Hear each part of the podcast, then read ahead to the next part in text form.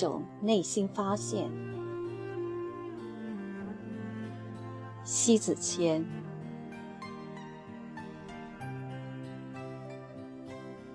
一读者留言说：“夜深人静，自酌成友，在天籁里与灵魂交集，文字如一剂毒药，不渗入苟合。我欣赏着，是在一束花下深情而狂舞的你。”几字读罢，我几经凝思，几番端详，至今。欣赏一树花开，深情而狂舞的人，欣赏着别人，至少需要能停下来，不动声色去欣赏着，所能心旷神怡。懂得欣赏的人，是在静定里与思哲相守，是在眼界中望尽花开花谢。懂得欣赏。就会心间有陶醉。一个因懂得欣赏，而内心不自觉就陶醉的人，他的心灵懂得发现外在的美，他的心灵触角必然是灵巧明雅。我由衷崇敬，亦是欣赏不已。欣赏。就是一种向上之志，一种纯粹的给予，一种馨香的信赖。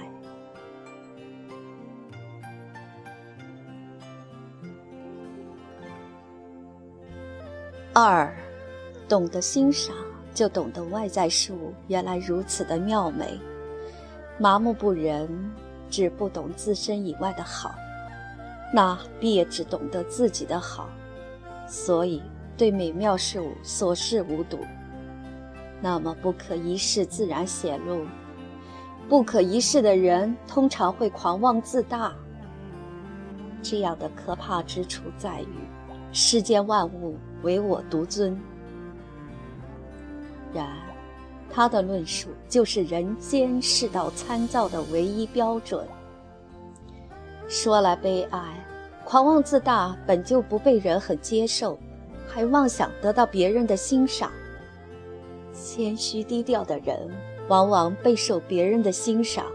所有的欣赏必定有可以欣赏的一面。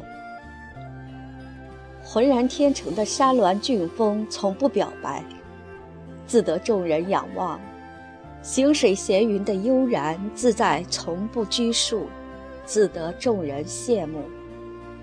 做好自己。拥有与世无争的心，自然众人欣赏。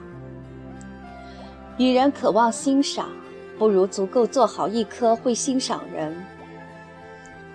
一个会欣赏的人，由内而外的发现美。正如著名的雕塑家罗丹曾说：“生活中不是缺少美，而是缺少发现。”只有懂得欣赏的眼睛，才能发现美。善用于欣赏眼光发现美，就是内心的发现。欣赏，就是一种成人之美，仁爱之怀。三，只有内心的发现，才熟识岁月如流，并拥有感怀的心。一朵花开得正艳。不是花朵本身有多美，而更多的应该是鲜艳的花朵有绿叶与枝柯之间的静美。鲜花怒放更是绿装守护，花开到花残的欣赏，需要你就是默契神会。欣赏者心中都拥有朝霞、露珠和常年盛开的花朵，而漠视者冰结星辰，四海枯竭。丛山荒芜，脍炙人口的钟子期与俞伯牙的知音相遇，源于欣赏；鲍叔牙欣赏管仲所成莫逆之交，与萧何月下追韩信，也是一种欣赏；苏秦对张仪有伯乐之谊，也是一种欣赏。可见，欣赏别人将有多大的气度与胸襟。这好比幽谷香兰，使人愈嗅愈香；俊颜劲松，使人愈压愈坚。欣赏，也是一种情怀。四，欣赏别人是对别人的尊重。生活中，有的人激情似火，有的人深沉如海，有的人沧桑而质朴，有的人浅薄而浮华。生活就是这样多姿多彩。我们又何必为寻求自身价值而抵触别人合理的存在？要知道，生活自有它的逻辑，丑恶的终将让位于美好的，虚幻的终将被真实所代替，短暂的终归短暂，永恒的绝对永恒。因此，欣赏别人就是对别人的尊重，欣赏别人。是对别人的鼓励。正如威廉·詹姆斯所说：“人性中最深切的心理动机是被人赏识的渴望。我们都渴望得到别人的欣赏。同样，每个人也应该学会欣赏别人。其实，欣赏与被欣赏是一种互动的力量之源。